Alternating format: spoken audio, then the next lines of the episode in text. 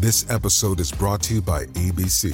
Station 19 is back for its final and hottest season yet. Andy finally becomes captain, and she's going to give it her all to be the best leader the station has ever seen. Will she succeed?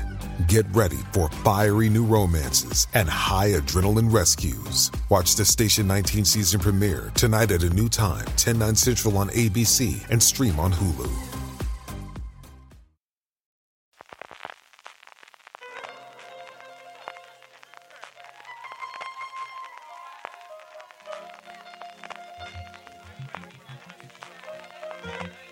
Estás escuchando Fuera de Series con CJ Navas.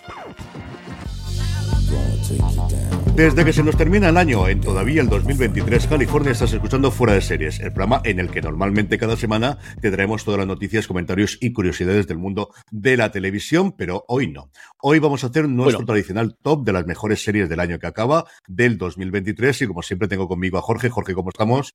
No vas, no vas a ir esto la primera ni de coña, ¿no sabes, verdad?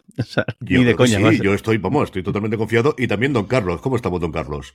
Eh, recogiendo aquí el rollo con las series que tengo apuntadas para decir ahora, ¿no? Er, eran los 10 mejores paquetes de series, ¿no? ¿Era eso? Las, las, las, las, las 10 docenas de series mejores. No, no, yo tengo los 10 grupos mejores. Eso es lo que me dijiste. Y me he tirado dos horas y aquí tengo 60 series eh, ordenadas por, por, por grupos. Pero lo que, yo siempre os hago caso hemos jodido a la gente del, del, grupo de Telegram porque los pobres decían, pero ¿cómo vamos a elegir solamente 5? Es imposible elegir 5 y aquí en estos 59 de, eh, series, 143 eh, documentales. Tengo, bueno, apenas, apenas, he quitado algunas, ¿eh? Que otras, me quedan 60 apenas. Eh. Pero eso sí, tengo 10 grupos, ¿eh? 10 grupos ordenados y además con una, con una cosa muy lógica, y ahora lo, veréis, ahora lo veréis. Como, como está así hecho. Series de dos palabras, series con título de dos palabras. Series con. No.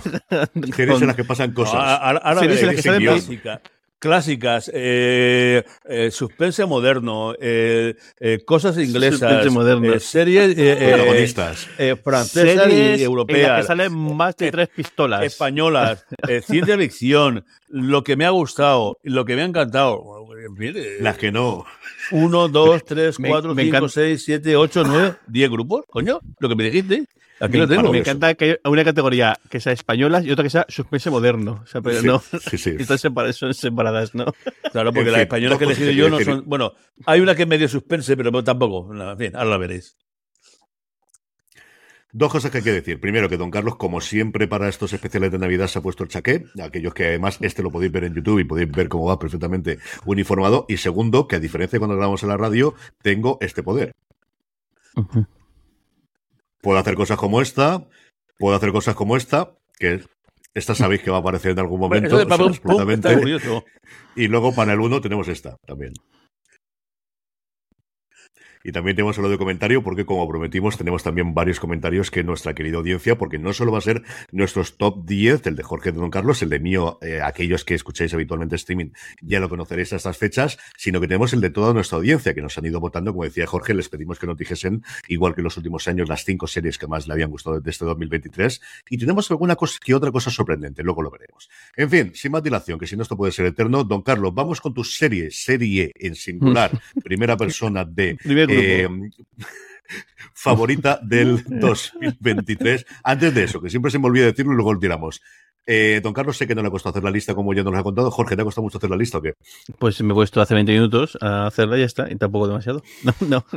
No, el caso, no, el, el, caso es que escribir, escribir no, no he llegado a escribir hasta, hace, hasta un poquito antes de ponernos a, a, grabar. Sí que tenía en la mente los primer, las primeras posiciones, sí que tenía clarísimas, y el resto me he puesto a mirar los que tú habías escrito y he quitado las que yo teníamos. He hecho, he hecho como un pool ahí de 7, 8 series, y para no repetir, yo, he hecho, yo siempre hago un poco el, el top alternativo porque creo que queda mejor, que no nos repitamos y así decimos más, más títulos distintos. Pero sí, tenía las, las cinco o seis primeras tenían muy claras. El resto ya le he seleccionado ahora al, he revelado la que estoy mencionando en, en streaming todos estos, estos días y las he quitado y luego alguna otra la comentaré. Pero, pero, no, no, la verdad es que no mucho. Tenían bastante claras las que quería poner al principio. Don Carlos, en tu caso, ya con todas las salvedades, como he dicho. Un día de reflexión, un día de, dejarlo eh, macerando, eliminando las que sé que vosotros vais a decir, eh, ordenándolo por clasificación. 10 horas empleado en, como mínimo en, esta clasificación. Un crédito, un crédito CTS. un crédito, un crédito universitario, francamente, sí. ¿Te, has cogido un día libre para poder hacerlo? casi, casi.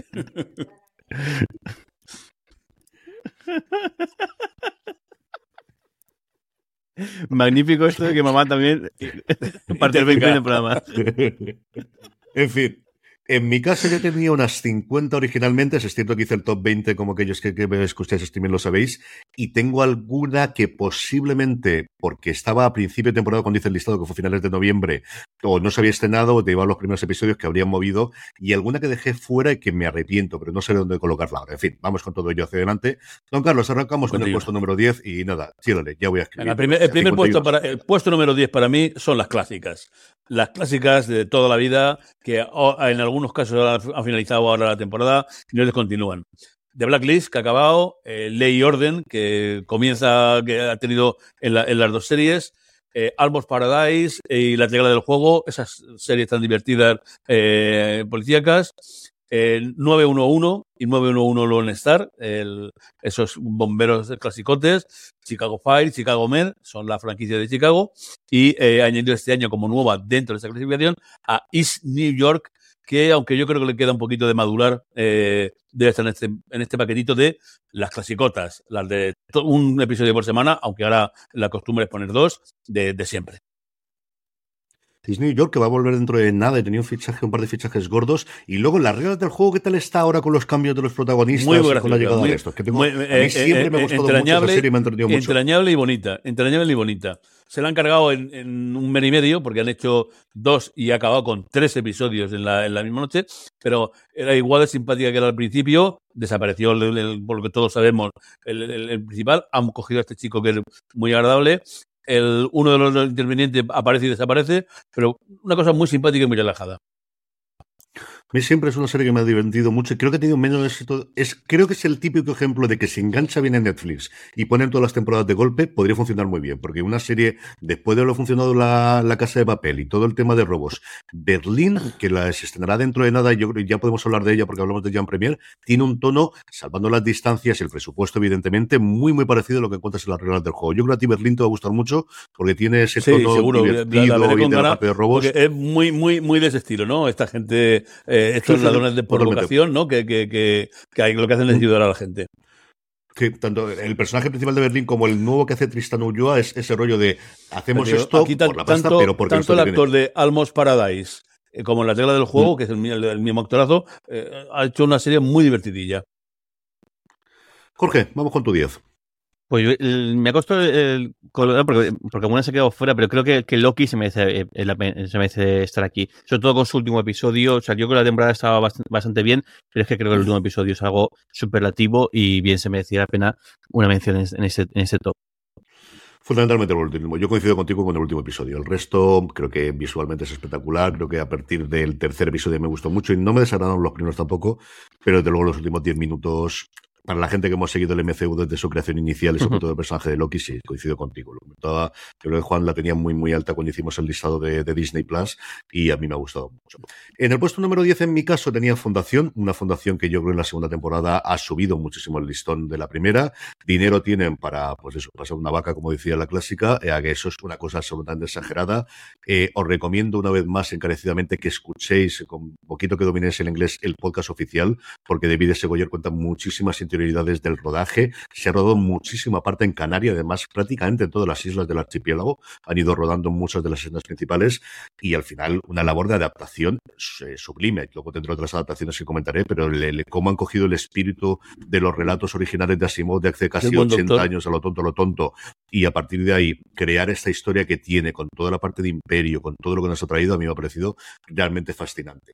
Eh, por parte de nuestra audiencia, la audiencia tiene otra serie de Apple TV Plus, algo que vais a ver que es bastante habitual, es la plataforma con diferencia que más series tiene de nuestra audiencia en el top 10, que es Slow Horses. Yo creo que aquí ha contado mucho el hecho de que la tercera temporada se estrenase cuando hemos pedido los votos, una tercera temporada cuando estamos grabando que se acaba de emitir su sexto y último episodio, y ya hemos podido ver un teaser, igual que ocurrió al final de la primera, de la cuarta temporada, porque recordad que las van rodando de dos en dos.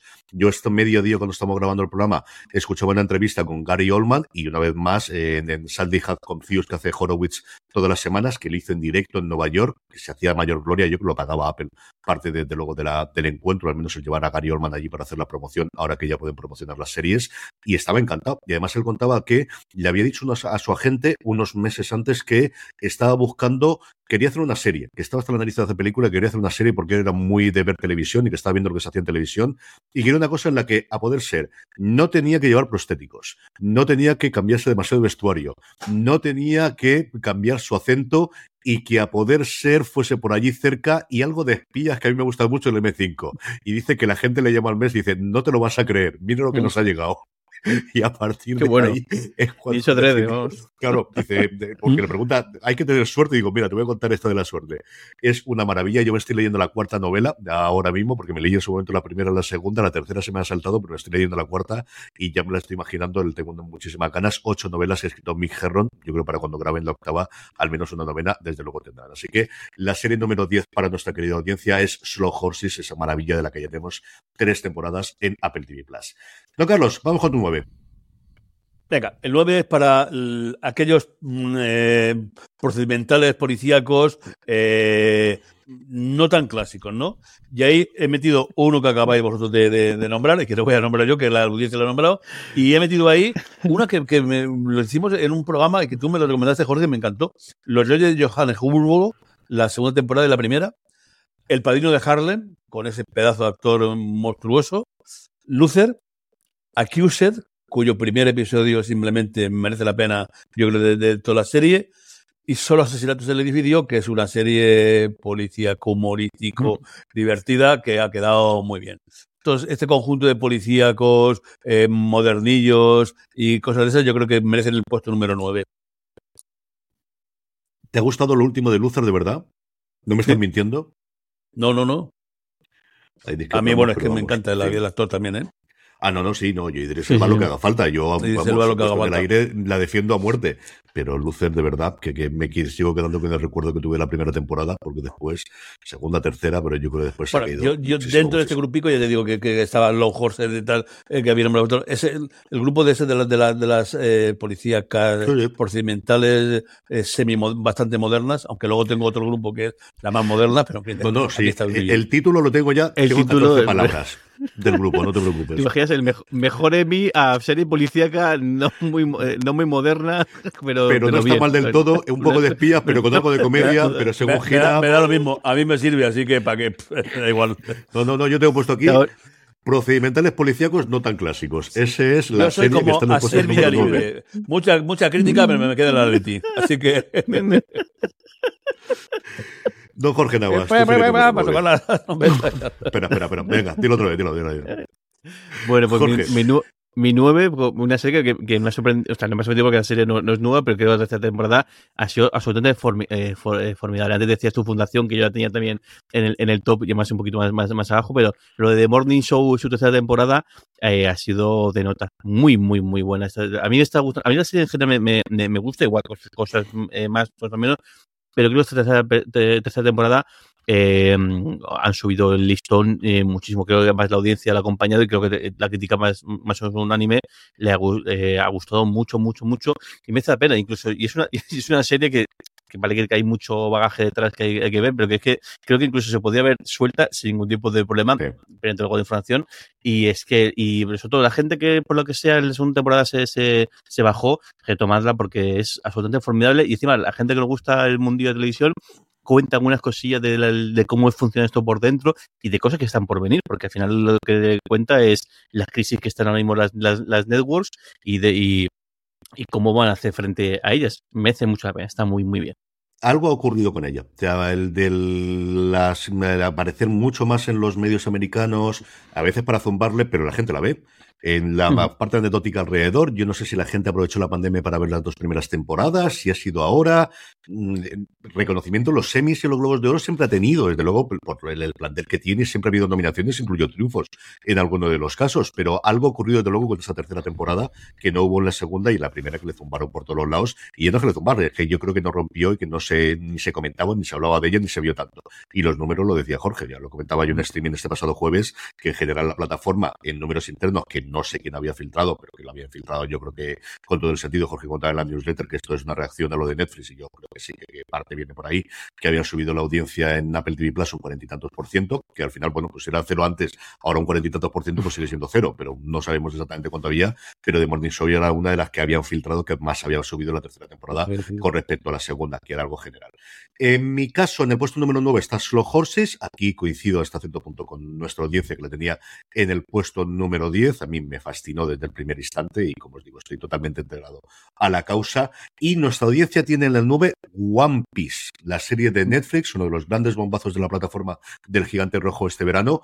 Uno de los grandes éxitos de las grandes producciones, que no siempre le ocurre a, a Netflix, que al final cuando tiene presupuesto, cuando tiene series en la que ha invertido mucho dinero no le funcionan, suele haber dos o tres sorpresas a lo largo del año. Esta sí, había muchísimas expectativas por la adaptación del conocidísimo manga y anime previamente y también lo ha funcionado que han encargado una nueva versión del anime desde el principio, así que no es ninguna tontería. Yo no la tenía en el top 20 y es una serie en la que seguramente debería haberla metido porque yo disfruté muchísimo viéndola, viendo con las crías, creo que es una serie de aventuras como hacía tiempo que no veíamos. A nivel familiar, que tenemos cosas más para pero para ese mundo de 8, 10 años en adelante, yo creo que es una serie absolutamente ideal y maravillosa y con mucha ganas de ver hace la segunda. Con todo merecimiento. Chapo, y además yo no conocía nada del, del sí que conozco porque inevitablemente el, cualquier tienda un poco de cosas un poco freaks, un poco de, anime, ah, está plagado de merchandising y chapo, me gusta muchísimo, muchísimo, muchísimo esta serie están sacándole muchísimo partido. Los mm. vídeos de los protagonistas que tienen en el canal principal de YouTube, pero sobre todo en el secundario que tiene Netflix que se llama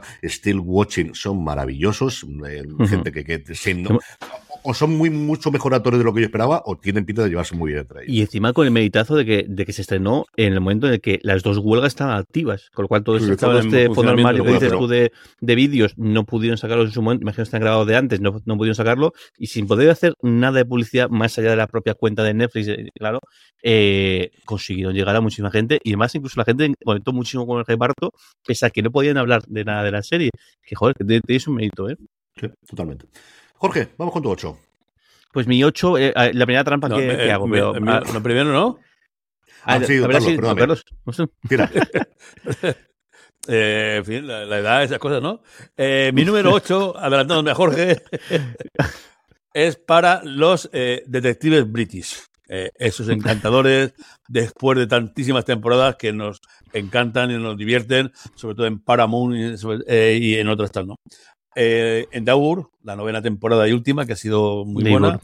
Los asesinatos de Midsommar, que también finalizan con la 14 temporada número 14.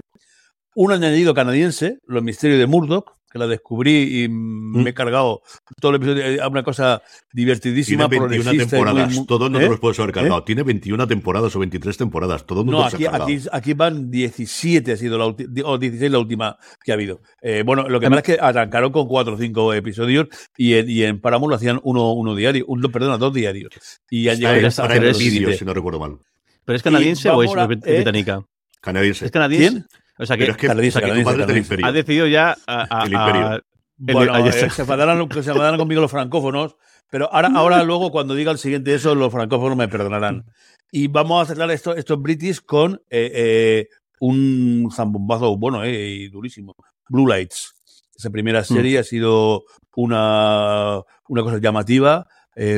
parecía una bromita simpática así tipo, yo qué sé, de la, de la, de la comisaría y tal y cual, pero jova, al final eh, te deja un sabor. Creo que la siguiente temporada es lo que vemos. Eh, no quiero decir, claro, no puedo decir ningún spoiler, pero coño, vaya, vaya durísimo último episodio, ¿eh? Sí, devastador. Jorge, ahora sí, vamos con tu 8. Pues mi 8 eso, decía, la, primera trampa que, hago, porque he agrupado dos, dos miniseries y voy a poner una, tercera que también creo que la, crítica no ha sido tanto, pero la audiencia ha sido ha bien. Y las tres de, de Apple Blast, por un lado, Drop of God, quizá una de las tres sorpresas de la gota de Dios, una sorpresa del año, una serie que es una serie bien hecha, ni más ni menos. Una premisa que puede parecer una, tontería, decir, ¿y cómo esto puede encajar? Adaptación también de, un, de, un, de un manga muy, muy, muy famoso en, en Japón.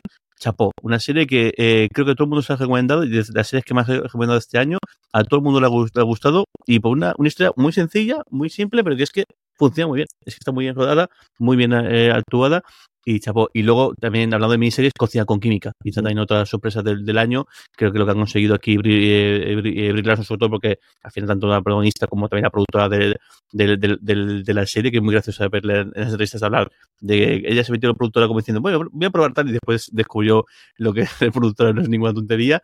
Y, joder, una historia muy, muy, muy bonita un romance súper chulo y contado muy muy bien y una historia en general con eso también algunos, algunos tramas secundarios un poco más más, más quizá un poco de pegote, pero la historia en general está muy, muy bien. Y quizá también metería eh, Secuestro en el aire, que no es tampoco ninguna maravilla, pero es que ha funcionado con un tiro y es una serie que, a pesar de que su premisa, podría decir, eh, esto estaría súper manido, lo consiguen que sea interesante, consiguen que, que, que, que, te, que te enganche.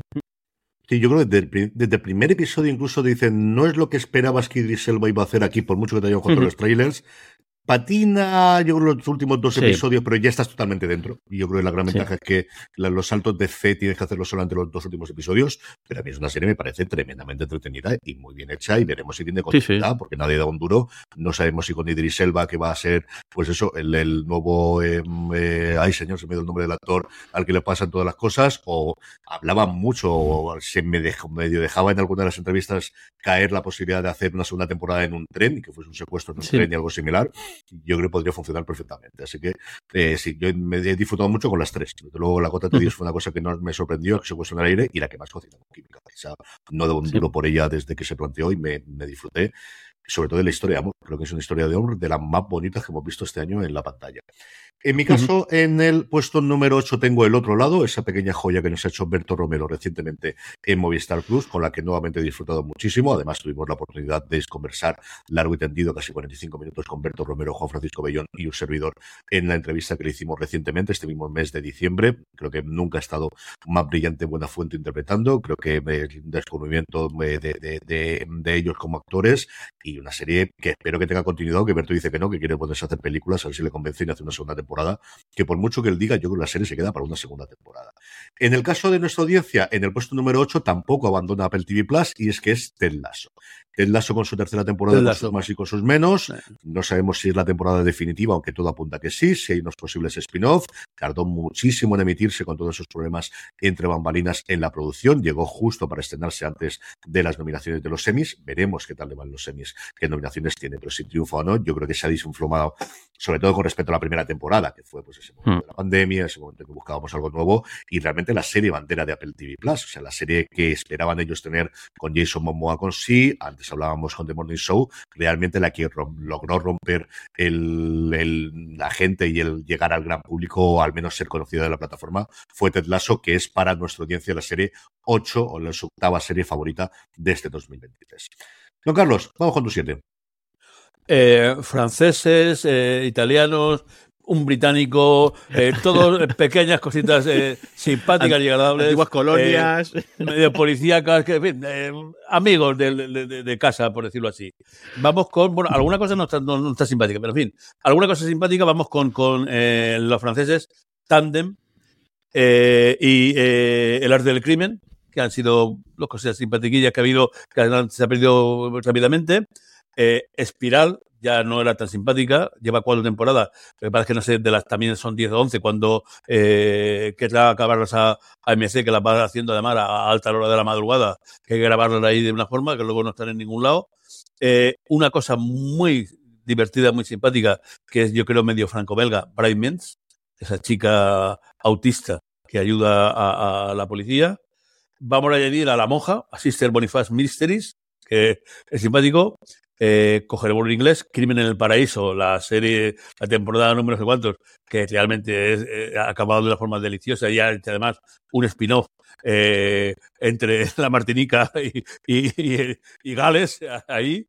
Y eh, una serie que me ha gustado mucho, la italiana, Rocco, Hard, eh, un descreído, muy montalbaniano, por decirlo así, ¿no? La, la, serie muy, muy en ese plan y yo creo que merece el puesto número 7 todo este conjunto de series mm, que ya veis que eh, tiene un común denominador que es que me han gustado a mí.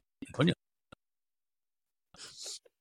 Y que son policíacas, porque llevas código de días todo, todo de policíacas. Todo a mí ya sabéis que a mí la policía Yo he llamado aquí, es, que es lo que más me gusta.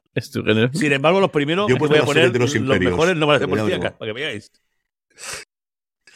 En fin, no sé cómo voy a llamar a esto. He puesto la serie de los imperios. Italia, bueno, sí, sí, sí, un poco imperio, un poco imperio Roma sí que fuese, sí, también. Policíacos 2, el retorno. El, retorno, el regreso. El retorno, no, como decía. Eh, eh, entonces luego tendré que poner 3, 4 y 5, yo qué sé, serán unas cosas o sea, más. Más policíacos, pero que me han gustado más. Creo que puedes poner así. Los que faltaban de antes. más y mejor. Más y mejor. Ay, Jorge, vamos con tu 7. Pues yo, eh, igual, otra trampa que hago aquí, pero tengo que meter dos series que las dos son de HBO Max y que me han gustado muchísimo. Por un lado, Star Trek, la, eh, la, esta serie de, de esta de esta eh, australiana que vive en Londres y que se, se lía con una estrella famosa de, de, de cine y bueno y todo lo que pasa a, a, a de ahí. Esta temporada que te pinta que es, es, la última, es el cierre. Mm. Yo pensaba que iba a ser muy difícil que a ver cómo daban aquí cuerpo a esta, a esta temporada. Y es que me ha gustado así, es que me ha gustado muchísimo. Y luego Somebody Somewhere, también la podéis ver en HBO Max, una de esas series que fue un descubrimiento y que me tiene totalmente fascinado. Entonces, la primera temporada, de eso las vi de seguidas porque vi la primera temporada en cosa de dos días y, la, y al poco estrenaron la segunda temporada que está igual o mejor que la, en la primera temporada, incluso eh, sobreponiéndose a la pérdida de alguno de, los personajes porque el, uno de los actores falleció. Una serie muy, muy especial y que de verdad, si tanto una como la otra, si os acercáis si veis un, y si veis un capítulo y os hace gracia, os va a, gustar. Esta está mucho más graciosa, mucho más de comedia. Somebody Somewhere con sus golpes de guantazos estos de, dramáticos que, que son durillos, pero es una serie muy, muy especial que merece mucho, mucho la pena.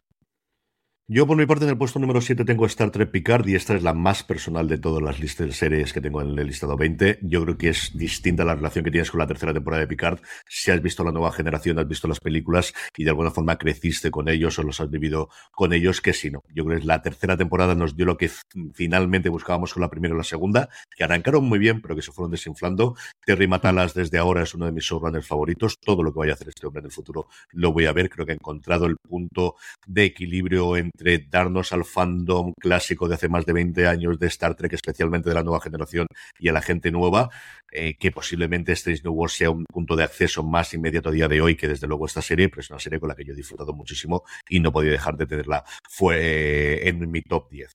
En el caso de la audiencia, la que tenemos en el puesto número 7 es 1883, el spin-off de Yellowstone, que es una serie que ha fascinado, una miniserie, esta es la única que está cerrada, todos los demás parece que tienen continuación, como suele ser habitual en todas las series del Sheridan Verso, creadas en la grande, toda la, y producidas por Taylor Sheridan, y esta es una de las, para mí, sorpresas de Star, pero luego recuerdo la cantidad de veces que ha estado en nuestros Power Rankings desde que llegó aquí a España, en Sky Showtime, y es la que, quitando la primera oleada que fue Yellowstone, se ha ido manteniendo y se ha ido repitiendo conforme la gente se iba sumando a la plataforma e iba comentándolo, así que en el puesto número 7, para la audiencia de fuera de serie, su séptima serie favorita de este 2023 es 1883. Don Carlos, vamos con los 6. Bueno, vamos con Centro Europa y nórdicos, un poquillo, ¿no? Para darle un poco de animación. La género, verdad es que ahora, eh, eh, ahora, que lo pienso, quizás está un poco, debe intercambiar, pero bueno, también hay que darle un poquito de vidilla y hay que favorecerlo. Eh, vamos a cogernos a, a, un centro europeo bien abrudo. Eh, esa simulación de, de, Freud, digamos, ayudando en, en, en, en, la, en los casos policíacos en dos episodios siempre pegados, muy, muy, muy curioso y muy, muy llamativo, ¿no? Y vamos a meter ahí también, bueno, Happy Valley es más, más británica también, pero vamos, la ha metido este, dentro de este grupo de, del eso, su tercera y cuarta temporada que hicieron ahora.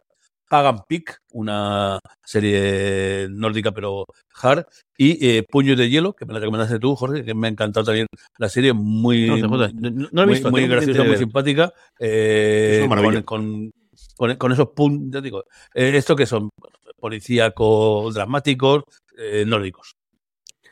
A mí Puño de Hielo fue una de las grandes sorpresas para el último mes. Creo que tiene un tono que engancha desde el primer episodio y está muy, muy bien, de verdad. Que si estáis, no tiene la factura de Fargo, pero si estáis buscando lo más parecido a ello, con un toque nórdico, una serie policíaca, pero tremendamente divertida desde el principio. Muy llamativa, muy con, cosas, y además con, con bueno, no, no es ningún espino de una cosa llamativa, que es la, que es la boxeadora, ¿no?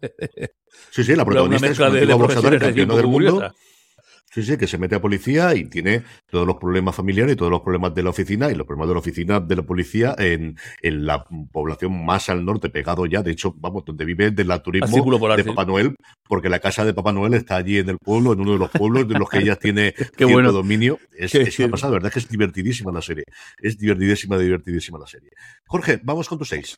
Pues la serie que más he recomendado seguro este año, La Diplomática. Una serie súper bien hecha, con su túnel, de su, eh, su trama de thriller, de, de todo eh, de, eh, eh, política, pero con un, un, humor que desde el primer momento funciona súper bien, sobre todo con su pareja protagonista, eh, Rufus Sewell y, y, y, y Chris Russell, que es algo formidable lo que, lo que consiguen aquí.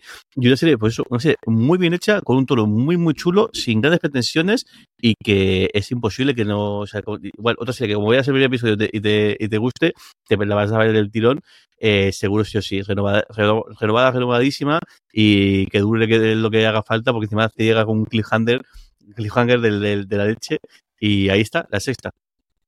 Sí, señor, yo coincido totalmente contigo. Esta es el tipo de series que parece que Netflix está buscando y ha conseguido dos o tres. El Gente Secreto quizás es el gran éxito sí. con los números que vimos, pero la diplomática yo la pongo por encima. Yo he disfrutado muchísimo con esta serie. Sí. Los dos están maravillosos. La de Lincoln también. Uh -huh. sí, sí, uh -huh. Están maravillosos absolutamente todo el mundo en la serie.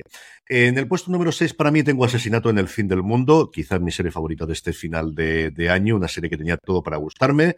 La parte nórdica con el hielo, la parte de la investigación muy a lo Agatha Christie, una protagonista que llame maravilloso cuando interpretó en su momento a Diana Gales, a Diana de Gales en la tercera y la cuarta temporada de The Crown, y que me ha dado mucho más todavía. Es uno de los visionados que con más cariño recuerdo el rollo este de tener los screeners antes hace que a veces acumules demasiado, pero esta yo recuerdo estar a la una y a las dos de la mañana de quiero acabar el episodio, quiero ver el siguiente, no. quiero terminarlo como sea. Disfrutado muchísimo con el asesinato en el fin del mundo. Yo creo que es la que más he recomendado desde luego los últimos dos meses. Ya la tenéis disponible completa, por cierto, en Disney Plus. Y para nuestra audiencia, vuelve a Apple TV Yo os he dicho que iba a ser una constante en su listado. Es Silo. Yo creo que nuevamente un gran proceso de adaptación. Aquí tenemos a Graham Josh. De hecho, Graham Josh no ha estado en la última temporada de Justified porque se fue a rodar esto a Londres. Dinero como si no costase de esta historia de la humanidad en un futuro, en un futuro lejanos en la que ya se han acostumbrado a vivir en este silo que realmente es un búnker hacia abajo, en el que tenemos esas divisiones sociales con cuatro o cinco ideas,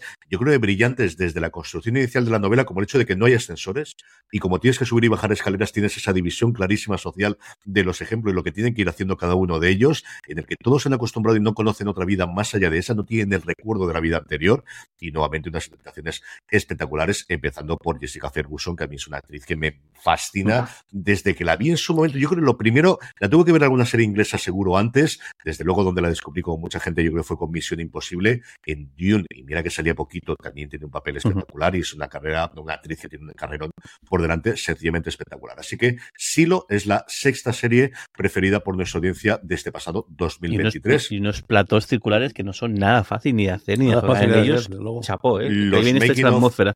Uh -huh. Los making of de estos y de cómo construyeron y cómo diseñaron el silo para poder meter las cámaras valen mucho la pena de verdad que los veáis. Esta es la serie que me encantaría tener un podcast oficial y yo no sé por qué Apple, que los estaba haciendo muy bien, por ejemplo, para la última de Para toda la humanidad ha dejado de hacerlos. Hace los vídeos promocionales, tienen muchos making of, pero el podcast oficial ha dejado de hacerlo y el silo lo eché de menos, porque además si enganchabas uh -huh. al, al, al, al, guion, al a Graham Josh y muy por la labor estaba metido en el equipo creativo, hubiese ganado muchísimo, hubiese estado muy, muy bien. Así que, en fin, el puesto número 6 del top 10 de nuestra querida audiencia es para Silo. Estamos ya en la mitad, don Carlos, vamos con los 5. Los nuevos. Bueno, hay uno que no es nuevo, pero como hacía tanto tiempo, prácticamente es nuevo.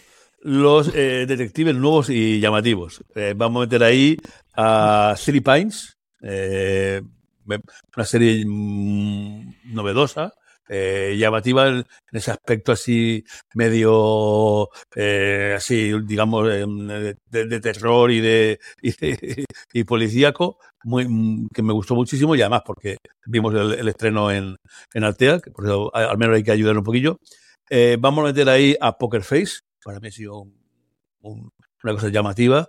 Volver a ver a Colombo, pero ahora en un, eh, como mujer y en una, en de una forma muy distinta a lo que esperas en un, en un, policía, en un policíaco, ¿no? Y, algo que de verdad es un bien nuevo. Voy a meter a Will Trent, que, bueno, muy bien. muy bien, muy bien. Eh, eh, además, está, yo creo que es un ejemplo de una serie que vi los dos primeros episodios y digo, el tercero, ya veremos a ver, ¿no? Joder, y luego cómo pega un cambio ahí, ¿no? Cómo se hace mucho más negra, cómo se hace mucho más hard y cómo tiene, de momento en esta primera temporada, esperar la segunda, ¿no? Un final emotivo y mm, cogido así, muy bien. Y la que no era nueva, pero que mm, hace tanto tiempo que merecía la pena meterla aquí, era Justified. Bueno, a mí me encanta ese tipo. Y ahora, después de tanto tiempo, volver a verlo resolviendo casos es una gozada. A ver qué ocurre con ella. Es un listado curioso que ha hecho Don Carlos porque la mitad sería el listado de mi hija Charlotte. O sea, es una cosa espectacular. Ella con Will Trent y con Poker Face no sabe lo que ha disfrutado. De hecho, no me esperó la sinvergüenza. O sea, no me esperó para ah. seguir viendo la serie. O sea, ya no es que no me la voy a mujer, es que la voy a hacer mi hija. Esto es para volverte loco. Jorge, vamos con tu cinco.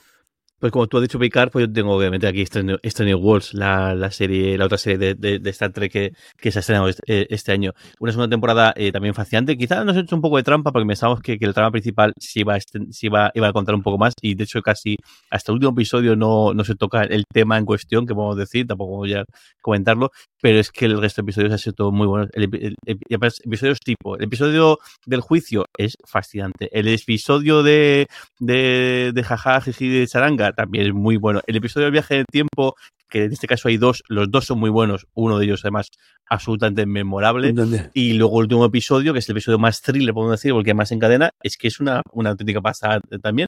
Una serie mm, de 10, una serie que además que creo que, el que sí que consigue de verdad su objetivo de gente que no se había acercado al mundo Treki puede acercarse sin problema, porque aparte de todo el mundo de, de ficción, es que es una muy buena serie punto, pelota, no tiene más, y que, bueno, y que dure, dure también muchas temporadas porque un mm, chapo lo que está haciendo con esa serie especialmente el trozo final de los últimos tres, cuatro episodios, el cambio de tono que consiguen en cada episodio es alucinante. El que haya podido hacer eso grabando en plena pandemia, que se ha estrenado cuando se ha estrenado, pero ves todos los making of y se veis sobre todo las entrevistas. Aquí, por ejemplo, os recomiendo que veáis The Ready Room, que, que tenían todas las entrevistas, estaban todos con la mascarilla grabando, con todos esos problemas logísticos. Decidir que vas a hacer una serie, un episodio musical con más de 10 números musicales es una cosa absolutamente loca para una segunda temporada. Es algo que te esperas en la cuarta, en la quinta, de ya estamos por encima del bien y del mal, no da lo mismo todo y queremos no la segunda temporada. No, no, les da exactamente lo mismo y tiran por la calle del medio.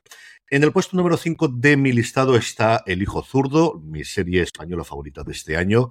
Lo dije en su momento, esta es otra de las que recuerdo tener un visionado porque nos pasaron muy tarde los screeners y tenía que entrevistar a Rafa Cobos al día siguiente en Madrid, porque estaba yo en Madrid por unas circunstancias y tenía la rueda de prensa y me la cargué esa noche.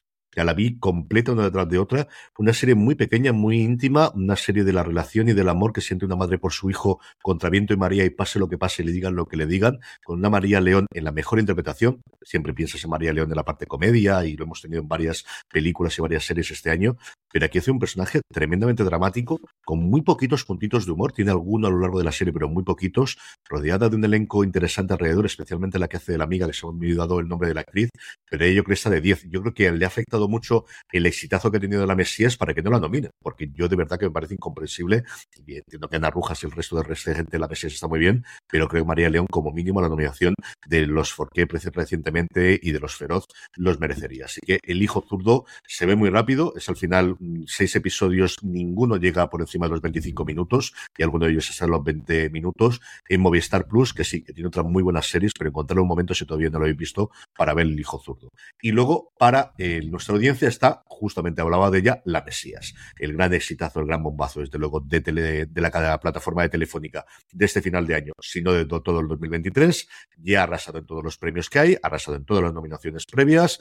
Mm, van, porque no se ha podido presentar ya como largometraje, sino yo creo que ganaría también Logoya. Va a arrasar con absolutamente todos los premios y la constatación que son uno de los creadores más interesantes, ya lo hicieron con Veneno, pero desde luego en España. Su polémica o sus discusiones en redes sociales, especialmente con el último episodio, pero creo que dejándose aparte, que es incontestable el guion, la tema, la fotografía, la música, que es una cosa que siempre han tenido los artistas antes conocidos como los Javis, y las interpretaciones. O sea, lo que logran sacar de los personajes adultos, es decir, a Lola Dueñas a estas alturas, yo eh, no la vas a sacar, ya lo sabes lo que hay, pero a mí Ana Rujas, que me gustó las cosas que había hecho antes, creo que los dos primeros episodios están sublimes, que no puedo decir otra cosa. Y los críos, las interpretaciones de los críos, con lo complicado que suele ser eso tradicionalmente en España, yo no sé si porque en la generación tenemos todo metido aquí de médico de familia, como todos los críos de todas las cosas de Globo Media de los años 90, ¿no? Es alucinante cómo interpretan los críos. Hemos tenido varios, Jorge, comentaré luego otra posteriormente de una cría que interpreta que también curiosísimo, curiosísimo. Así que, para nuestra querida audiencia, la serie que ocupa el puesto número 5 de sus favoritas de este 2023 es La Mesías. Don Carlos, vamos con el 4. El 4. Eh, cosas que yo recomendaría que mi hijo seguro que habrán recomendado antes. Así que he metido aquí pues una de las series que me gusta a mí y que tenía y que tenía clarísimo que yo fíjate la mayoría le habéis dicho. Eh, aquí he metido una que no habéis dicho, de, The Last of Us, eh, a mí me gustó y me imagino que la tendría un poquito a lo mejor más orativa. Tel Lasso, que me gustó. 1985, la que tú me recomendaste, Jorge, que es una, una, una serie belga, pero que yo me la meto, meto aquí como recomendación, pensaba que lo has dicho tú, de Bear, eh, que, bueno, no lo empecé con mucho gusto, pero sí que me, me gustó mucho. Good Omens, esa medio gambesadilla que está simpática. Eh, I Am, eh, una serie hard y que me gusta mucho, y eh, una que habéis nombrado, la diplomática, que también para mí fue una sorpresa. Me encantó la, la serie, esa serie entre el ala oeste de la Casa Blanca y, alguna cosa se llama, ¿no? Eh, dentro de ese paquete de cosas que yo pensaba que habéis dicho, eh, series que, a mí también me han gustado. Me acabo de acordar la escena de, cuando coge el tronco. es que es de los momentos más hilarantes de todo el año y de lejos. Qué, qué pelea más tan divertida. Jorge, vamos con tu cuatro. Sí. Pues mi, mi cuatro, eh, eh, antes decía, la diplomática es la serie que más he recomendado este año, la que más he recomendado recientemente, sin lugar a duda, es Esto no es Suecia, la serie de GTV Play, creada por Aina Glotet, el que además tuviste la oportunidad de entrevistarla y contar un poquito el proceso de toda la serie, que es súper interesante, cómo se forjó todo, y una serie absolutamente fascinante. es una serie sobresaliente en todos los sentidos. Una serie muy original, lo comenté en el programa, que, es un topicazo de decir, pero yo no he visto una serie como esta nunca. O sea, y contarlo como lo cuenta, y de hablar de lo que habla no he visto nunca. Y me parece absolutamente formidable. Ocho episodios, eh, esta pareja que decide eh, irse a las afueras de Barcelona para, pues eso, muy con el rollo este moderno de una cría, sí, una, una, crianza más cerca de la naturaleza y demás, y con todo lo que ello conlleva.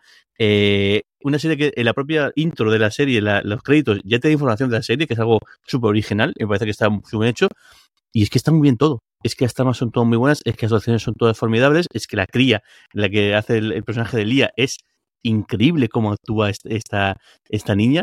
Y una serie que, que no paro de recomendarla y igual, y, esta, y esta sí que sí que sí de, de, eso de verdad hay que ver el primer episodio entero. El principio, además lo decía, la propia Aina lo decía, dice, os espero que la gente que se ponga a ver la serie eh, lo vea hasta el final del primer episodio, porque es cuando realmente entras o, no, o no, entras. La serie más vistas del año, sin lugar a duda, en de Play, eh, está instando también, también a nominaciones y, apareciendo en, en, en Rankings. Hoy justo le, veía a Lorenzo Mergino también que la mencionaba y la ponía muy, muy arriba. Y es que es una serie de matrícula de honor. O sea, chapó lo que han conseguido con esta serie y chapó por, por RTV Play por haberse metido en esta producción. De hecho, ya habéis lanzado a, al concurso ese para sacar el, premio a, producir, a producir esta serie y encima con la, con, la coproducción en Suecia y demás. Eh, genial. Chapó a todo el mundo que esté implicado en esto porque menuda joya que, tenemos, que hay a día de serie. Yo era una serie que esperaba que me iba a gustar porque al final, bueno, pues te enseñan cosas de críos y recuerdo yo cuando las crías pero como dice Jorge, el primero es que tiene mucho más. Hay un giro en el primer episodio, que además Aina decía, lo teníamos claro desde el principio, que querías hacerlo, que a mí me sorprendió por completo y que le da un fondo adicional a la serie más allá de lo que podías pensar desde esa premisa inicial, que es lo que veíamos. Además, hay ciertas cosas luego cuando lo ves, ves que en el tráiler también hacía, pero no te das cuenta, ¿no? Yo creo que eso es una cosa que tenemos eh, muy, muy a favor de la serie, que acumuló premios antes de estrenarse. O sea, estaba ya no las nominaciones que es habitual, sino que tenía premios europeos y de varios festivales donde se pudo ver varios de los episodios antes de estrenarse siquiera. Así que eh, yo coincido contigo, a mí me, he disfrutado muchísimo con ella. En el 4, en mi caso, tengo Silo, de la que ya os he hablado antes, es la serie de ciencia ficción con la que más he disfrutado este año de Apple TV Plus, películas de la plataforma que más y mejor ciencia ficción nos está dando, y ya el año que viene nos traerá más cosas. Y para nuestra audiencia, no abandonamos la plataforma de la manzana porque aquí está Las Gotas de Dios. Yo creo la gran sorpresa, de Jorge, una serie que creaba fans absolutos. Yo recuerdo a Alex Barredo lo, lo alucinado que estaba con esta serie, como lo comentaba en todos sus programas durante la emisión. Una serie curiosísima en su concepción, una coproducción entre Francia y Japón, una adaptación clara del manga donde uno de los personajes principales lo cambian prácticamente de lo que tienes originalmente, no tiene nada que ver, la encajan para esa coproducción. Apple llega y dice, bueno, pues me la quedo yo para mí, la compro, algo parecido con lo que hizo con Coda. Y mira, lo que vino después del Oscar, esta no parece que vaya a tener tantas nominaciones en los premios, pero Dios dirá, una serie de la que se ha hablado muchísimo y si no la habéis visto, una serie muy diferente. O sea, esta es de las apuestas que hace 10 años hacía eh, HBO. De las cosas que antes hacía de, vamos a ver, Sí. gente desconocida, temáticas muy dispares, muy adu- adulta, pero sin llegar a ser una cosa loca. Eh, Y ahora quien está haciendo este tipo de apuestas, desde luego, es Hulu, hasta cierto punto sí FX, pero sobre todo Apple TV Plus. Así que la cuarta serie favorita de nuestra audiencia en este 2023 es Las Gotas de Dios, la serie de Apple TV Plus. Estamos ya en el podio, don Carlos. Vamos con el 3. Hijos, nietos de crematorio. Las grandes series españolas. ¿eh? De- después de aquel bombazo que fue crematorio. Pues eh, eh, he apuntado cuatro, podría haber apuntado alguna más, pero en fin, para no quedar mucho. La Casa eh, fue una serie que las tres temporadas, no todas eh, me parecieron igual, pero sí que me llamó muchísimo la atención la interpretación y, y- y el, el trasfondo noir y un tanto heavy de, de, de, de, algunos de, algunos de, los, de los episodios, ¿no? Y para mí que era una cosa distinta. La unidad Kabul me pareció una serie de con un atrezo acojonante, ¿no? De, de esos que dices, bueno, ¿cómo, cómo, cómo, digamos que en España nos podemos atrever a hacer una cosa de esas que, que, bueno, mm, recuerdo el aeropuerto de Kabul como es algo que difícilmente eh, vemos en alguna otra serie y que yo creo que aquí costará volver a verlo con, con esa, con esa precisión, esa gente, al margen de porque la historia también es un poco dura. Rapa, en todas sus versiones, y lamento que la tercera, me parece una serie sensacional, eh, con unos actores eh, magníficos y una temática mm, un poco extendida quizás me, me parece pero vamos, muy, muy, muy, muy, muy buena y sobre todo pues ser un profesor pues siempre te, te, te llama mucha atención. Y a mí Coronado me encanta y debo decir que Entrevías tiene que estar aquí porque Entrevías es un pedazo de serie, se, se aunque la hayan hecho en Telecinco, tal, ¿no? pero es un pedazo de serie eh, cojonuda con unas interpretaciones muy buenas y un, una cosa muy nuestra, muy nuestra, ¿no? Muy, muy, además que es un tema muy español, muy de los barrios y muy de lo que pasó. Ahí de lo curioso para comentar es La caza y entrevías, la segunda vida que ha tenido en Netflix. De cómo cuando se han Sí. estrenado sus temporadas, y en el caso de la caza, además, el Como hecho de tener en las temporadas ¿eh? anteriores es espectacular. Ujú. Espectacular la segunda Eh, vida Como que bien todas. una serie y no al asesino a través de 250 minutos en medio de tal, cuando la serie de 45 minutos no tiene por qué durar tres horas y tal, visionado, pues sueles, sueles verlo como Yo creo que es pasa, encontrar desde a un público joven que por defecto ni conoce lo que es televisión española o Telecinco, que eso es lo que se ve en su casa y ya está, pero cuando llegan ahí en medio y de repente lo ven, es que al final ven series españolas y ven procedimientos españoles y son actores que los han visto, sea porque los siguen en redes sociales o lo han visto en películas o en series, pero es alucinante, o, o gente que la vuelve a ver, pero es alucinante para mí el Claro, claro, José, pero es que está ocurriendo con asesinar las series de esa forma, Y te voy a decir eso. meterle por en medio a una, Sí, a sí, una José, serie, sí. meterle por en medio dos cortes de 10 minutos, Sí, pero es que eso cansa. Pero la Dios y a caza, por ejemplo, ¿eh? la tenías en RTV Play. Es decir, es que la gente no va a verla allí. O sea, el gran problema es el de... Yo vías no te digo que no, porque yo creo que mi tele la tienen tres personas en España Telecinco, en la, la plataforma de Telecinco. Pero en el caso de las series de televisión española, que la tienes en RTV Play en todas sus eh, gratuitas, para poder verlo incluso horas antes de que se estrene. O sea, los episodios ahora de Los Misterios de Laura estaban colgados en RTV Play Claro. una hora antes de que se estrenase a esas horas infames que la estrena Televisión Española en la 1. Y se vende en Netflix. Es un fenómeno para Sí. mí, pues, pues de lo que decimos siempre, que la Netflix es la nueva primera del cadena de cuando nosotros Claro. éramos pequeños y De- cuando poníamos la televisión. Totalmente. Jorge, vamos con tu tres.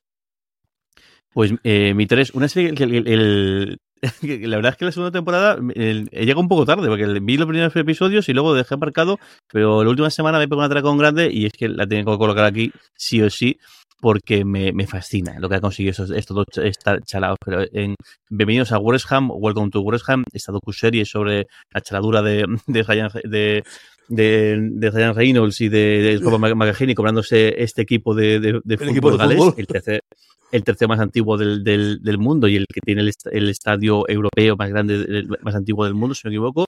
Eh, y lo que habían conseguido en la primera temporada, aquí lo, lo mejoran todavía más. El, y es que ya no es una serie sobre, sobre el, el equipo de fútbol. De hecho, el equipo. es muy ver los, ver los comentarios y la gente se queja que queremos ver más el fútbol, queremos ver más no sé qué, pero es que a mí lo que me interesa es todo lo que es alrededor del, del campo de fútbol, porque además el campo, lo que es el equipo de fútbol Claro, es que no hay nada que tenga más inmediatez y que sea más spoiler que, que, el deporte, porque es que, es que lo, me saltan las alarmas en el móvil, así que me da un poco igual porque esa historia ya, ya, la conozco, pero todo lo que hay alrededor del club de fútbol, todo lo que hay alrededor de la ciudad, que es lo que ellos empeñan en decir, que al principio parece que parece que están un poco impostados, pero no, es que es verdad, es que se lo creen. Y es que eh, aquí ves el, los dos episodios que tienen sobre el fútbol femenino, que lo crees. Es que realmente esta gente quiere, quiere ayudar a la comunidad, quiere ayudar a, a, la ciudad en la medida de lo que, lo que, lo que, lo que pueda.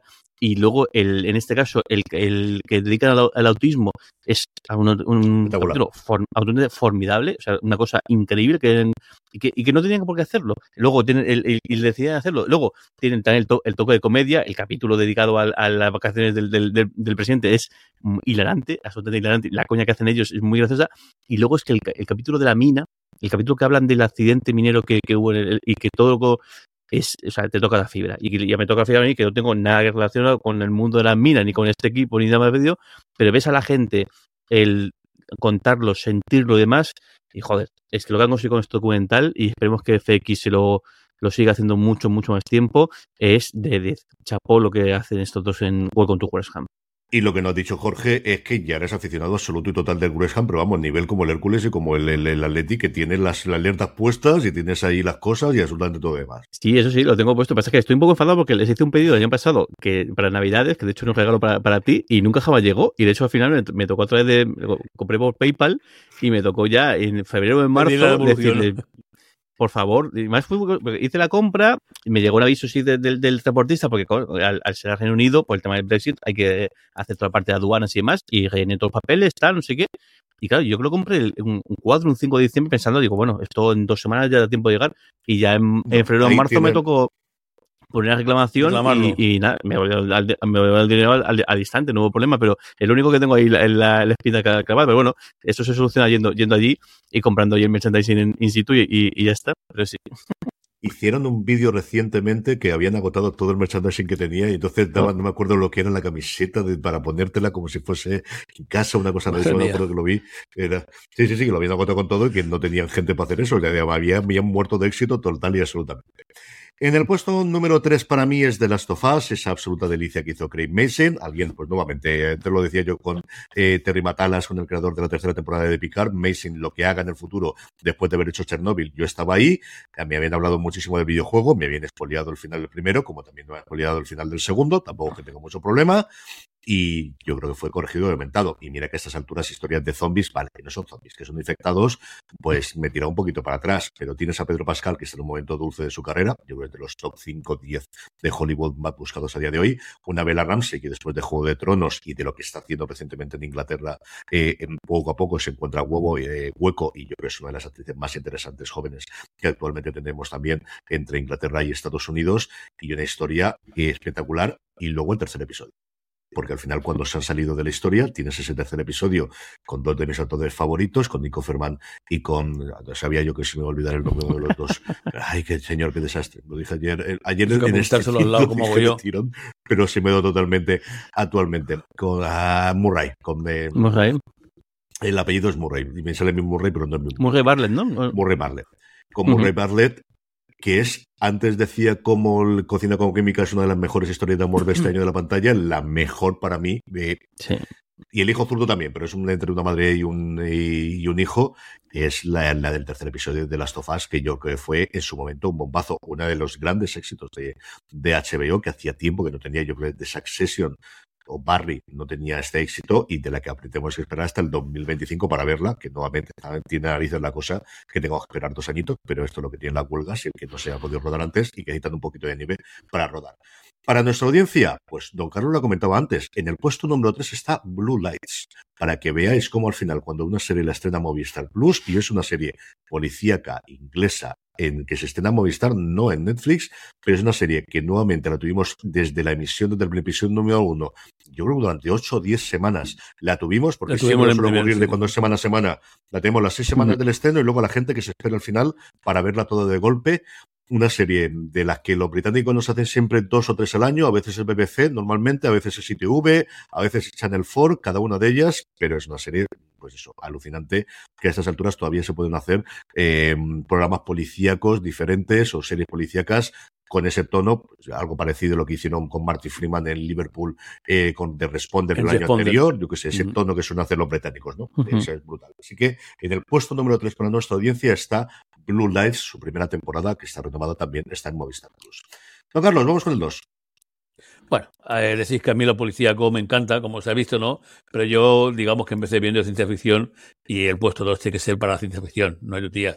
Habéis nombrado un montón, la que yo he visto este año, pues desde la vuelta un poco a la reconciliación que he tenido con Sci-Fi, con The Ark o The Quantum Leap, que me, me ha llamado un poquillo, un poco la atención, eh, pasando por Silo, por la Fundación, que, me gusta.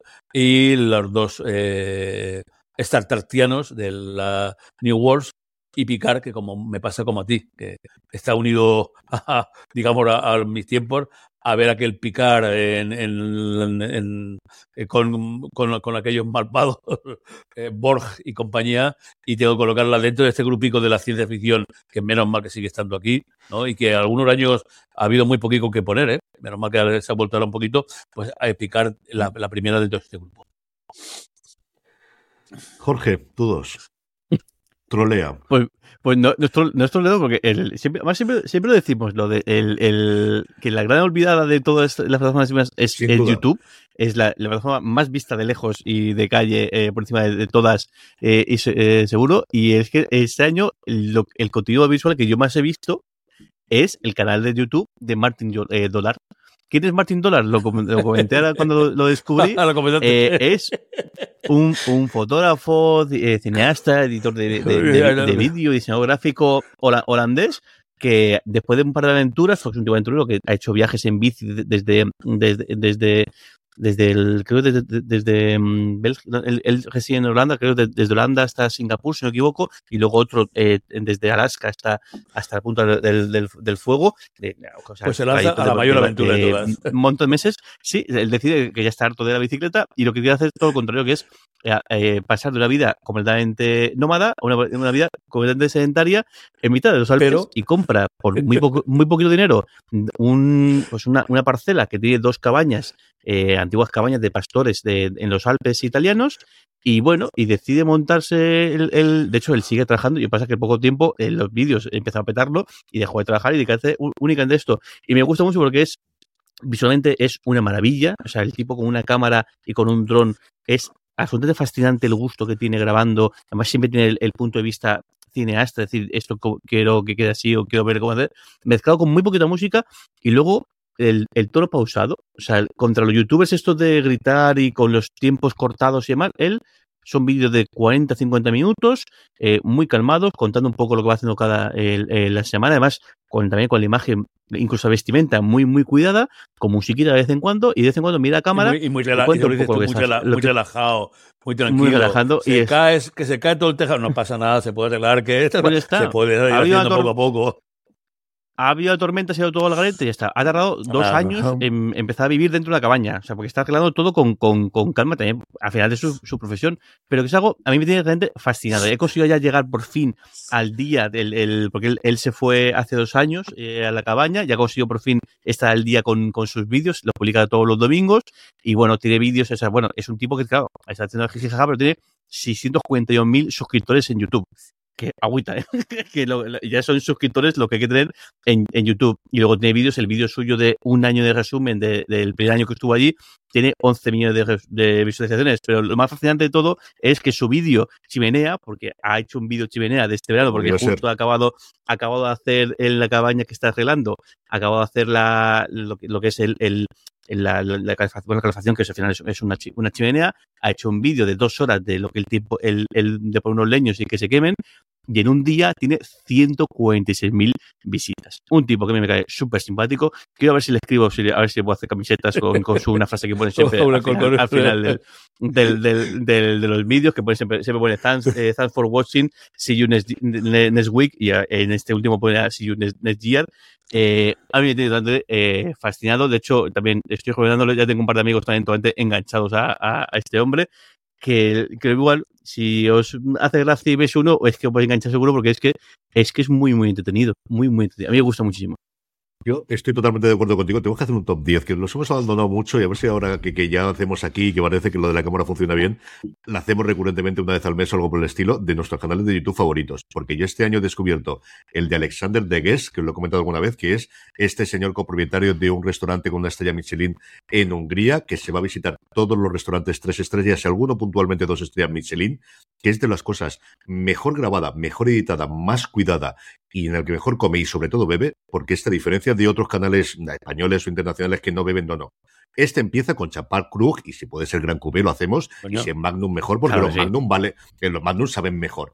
El penúltimo vídeo que tiene cuando estamos grabando esto, se van ¿Dónde va a, parar? un 3 estrellas Michelin que va a cerrar e invita por conseguir 100.000 suscriptores a toda la gente que tiene alrededor, que somos como 4 o 5 que le editan los vídeos y que lo hacen la factura del champán es tres veces la de la comida. Y era uno de esto de 400 euros el, cubierto. es una cosa, cuando, claro, cuando lo vas viendo, hay, un, lógico. Ahora que yo aquí hay un chaval que me cae simpático, que lo veo, ¿no? Pero bueno, me destroza literalmente porque bebe agua. No puedes, eh, no, voy a decir el nombre para no de y por si se enfada, ¿no? Pero decirle, no puedes ir a esos sitios con lo bien que hacen y lo, lo simpático que parece y tal y beber agua, tío. Eh, eh, no puede ser, no puede ser. Esta ya te digo yo que no, pero además, y él lo elige y conoce, y además le gusta el champán, le gusta el vino, le gusta el cante, le gusta el holgorio, es de verdad, y son vídeos de en torno a 15 minutos, no son demasiado, mm, tremendamente bien editados, de verdad. Lo que, lo que aguanta, claro, cocina que la, si empiezas con cruz, pero no puede durar mucho más el tío, el tío va siempre impecablemente vestido con trajes de tres piezas, con corbata, tiene un, es un rollo padre el inglés eh, me recuerda muchísimo la vestimenta a, Portillo. es exactamente ah, igual que Michael Portillo. Exactamente igual. ese rollo de cómo te puede sentar esto bien, sin vergüenza. O sea, esa combinación de colores es imposible. A este señor con una gafa de, pasta es una cosa curiosísima. En fin, Haremos un top 10 del canal de YouTube. Yo creo que puede estar chulo la cosa, a ver si buscamos un día. En el puesto número 2 para mí está Succession, a estas alturas del partido, que os voy a decir? Vamos a ver si arrasa de nuevo con, las, con los semis, donde ha ganado dos de las tres temporadas que se emitieron. El año pasado no ganó y ganó The Crown porque no se habían emitido. Un final, yo creo que una temporada final eh, sublime se hablaba de que los primeros eran lentos, pasa luego lo que pasa y a partir de ahí, pues eso, unas interpretaciones de 10 todas, un elenco que ha sido todo el mundo nominado a todos los premios y a ver qué es lo que hace este buen hombre de aquel futuro, que por cierto tuvimos la oportunidad de verlo aquí en Serializados, que pasó tanto por Barcelona como por Madrid. Eh, y en este caso coincido además, aquí sí que se lo voy a la gente, coincido también con nuestra audiencia porque ellos también tienen esa sesión en el puesto número 2, así que para toda nuestra querida audiencia, el último gran éxito de HBO, tristemente finalizado con su cuarta temporada en todo lo alto. Yo creo que es indiscutible el final que tiene la cuarta temporada. Succession es la segunda serie favorita de nuestra audiencia en este pasado 2023. Solo queda uno, don Carlos. ¿Cuál es la que tenemos sí, Bueno, me he tenido que quitar de en medio a todos los canales de viaje, de, de, de, de comida, de Jamie, eh, este tal, los de naturaleza y tal, pero me he quedado con. Tenía clarísimo que en este primer puesto iba a haber dos series. Una llevo viéndola 20 años, acabado ahora y es un recorrido sentimental, eh, no exactamente por mi edad, porque era un poquito más, más, más antiguo, pero delicioso. Yo creo que si hay algo que se suma un poco la historia de España, tendrá que ver con Cuéntame. ¿eh? y si hay que coger un, un, un, ejemplo eh, y ver la vida que se vivía y ver los problemas que hubo y algunos momentos muy destacados, pues en la serie se ven muy bien al margen de alguna cosilla que ha pasado después al final y tal, ¿no? Pero eh, es una serie emblemática. La serie yo creo que, que, eh, así como digo antes, que el crematorio despertó a, digamos, a, la serie española en todo el mundo, pues yo creo que también fue la, que devolvió la, a la serie, a la española su categoría. Y desde luego la habría puesto como número uno dentro de este pequeño grupito de dos, si no fuera porque me cargaba ahora la cuarta temporada de todas las criaturas.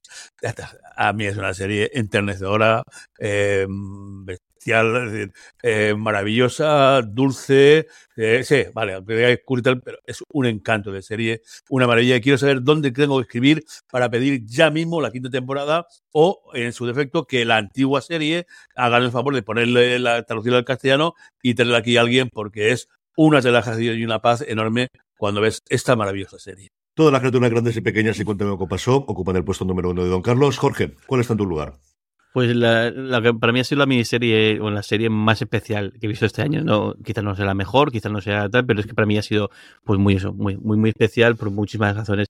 1985, esta miniserie belga que se puede ver en, en, filming sobre los sobre el, ambientada en lo que fue, fue conocido como Asesinos de Brabante o la banda de, niveles, que es una, unos casos eh, reales que hubo de todavía está por esclarecer, pero parece que todo metido, sobre todo eh, terrorismo del propio, Estado. Y una serie que ha conseguido cosas, pues a mí, claro, el haber estado viviendo casi ocho años en Bélgica, pues el haber reconocer cosas y de, allí y demás, pues que me llama muchísimo la, atención. Pero es una serie que allí en Bélgica, con lo que allí supone la diferencia que hay y el clivaje que existe entre la parte balona y la parte, la parte flamenca, esta serie ha conseguido que ambas partes la, la vieran, estuvieran pegados al televisor eh, cada, uno de sus episodios porque está hablando de su historia. Antes que contaste el caso de Cuéntame, esto es una cosa traumática que sigue, sigue, eh, hablando que muchísimo que hablar en, la sociedad belga.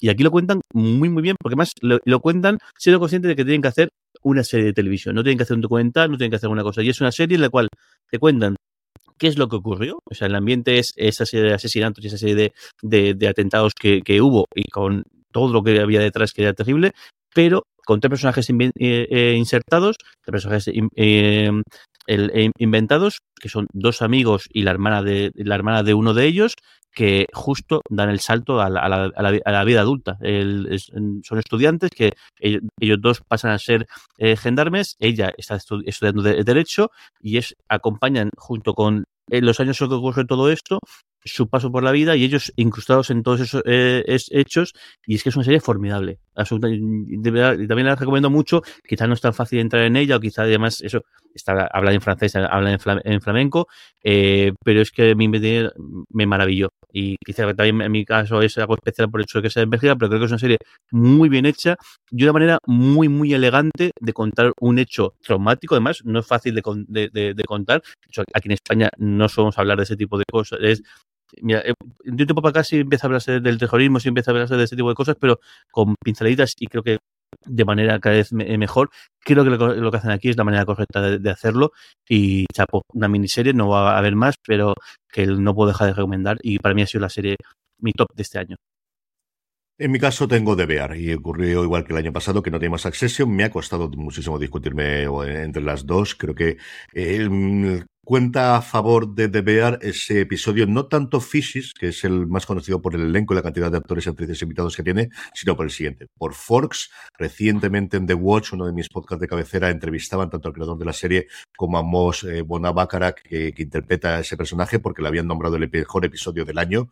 Yo entre ese y el tercero de The Last of Us me debatiría cuáles son mis episodios, mis episodios favoritos de este año.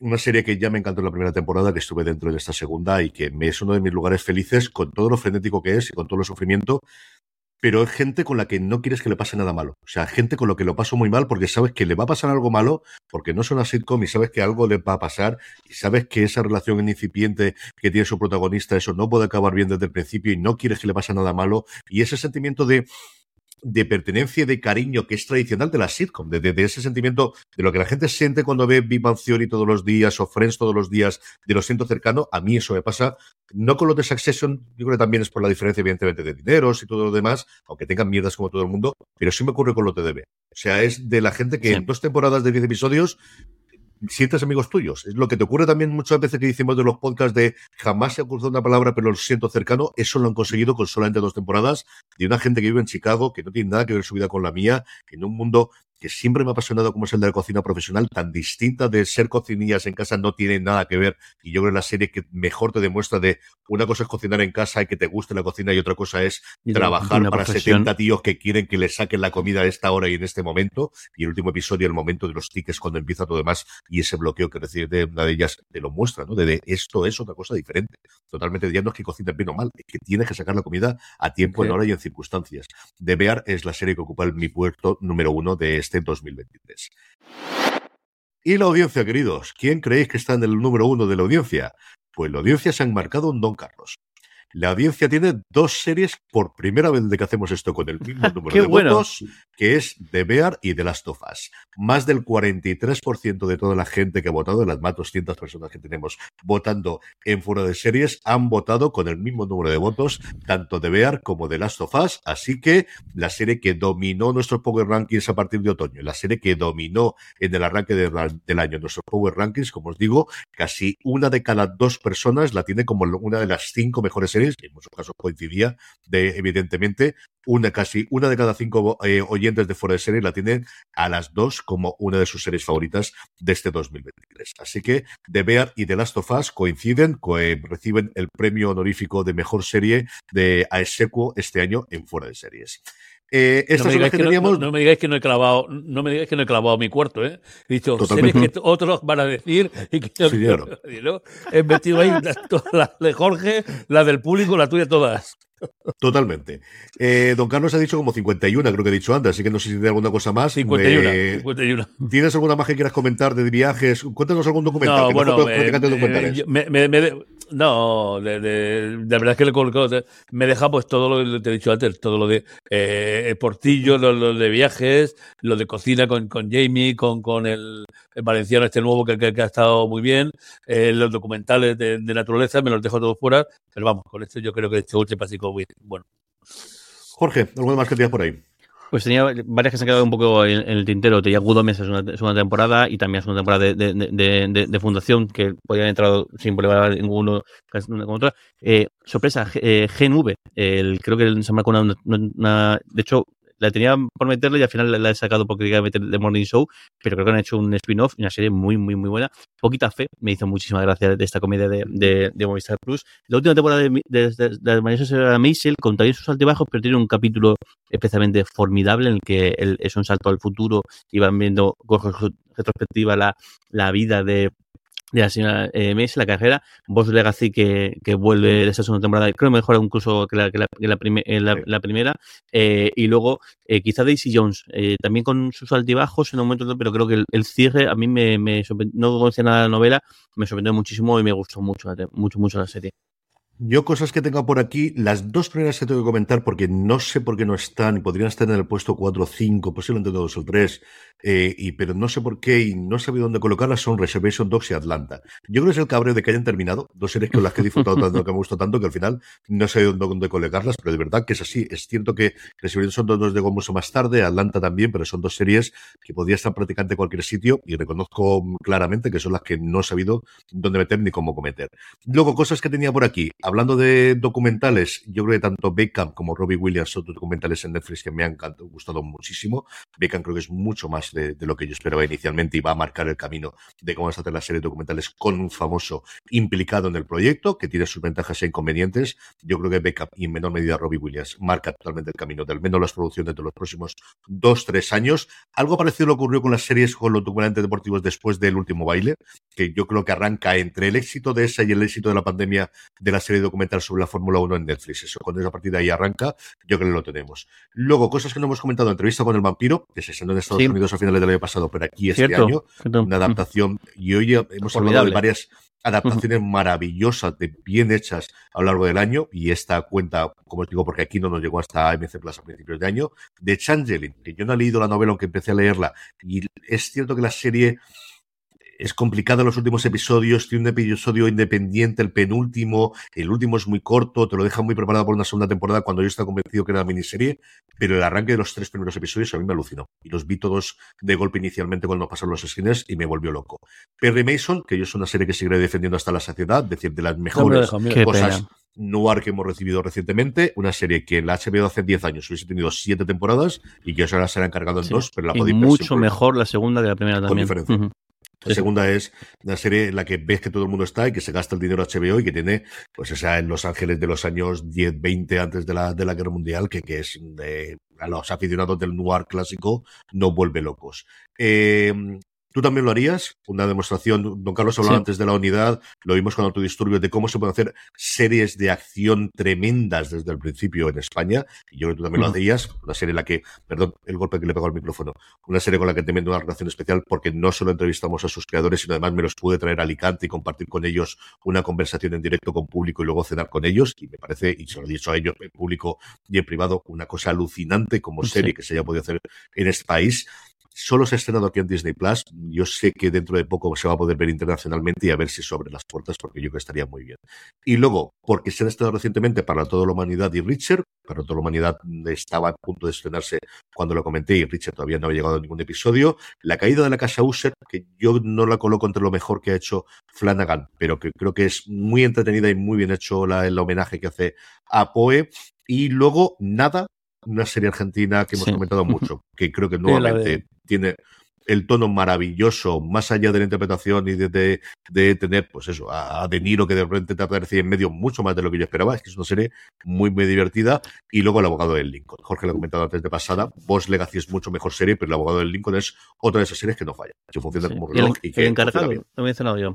Mencionas tú nada y el encargado también tenía, Y de hecho, la segunda temporada también, yo pensaba que, que, que, iba a ser complicado repetir la fórmula y sin embargo lo hacen muy bien y que sí que que me ha gustado más que la primera. Y esto ha sido nuestros top 10. Nos teníamos además muchos comentarios de todos vosotros que lo vamos a guardar para la semana que viene. La semana que viene, como ya os comentamos, vamos a hacer nuestro eh, especial que también hacemos a primeros de año con las recomendaciones del 2024, las series que más esperamos en el 2024. Así que tanto audio comentarios que nos ha mandado tanto Javier Sórez como Ramón, como en los eh, distintos comentarios que tenemos, que de verdad que los vamos a leer, los leemos la semana que viene.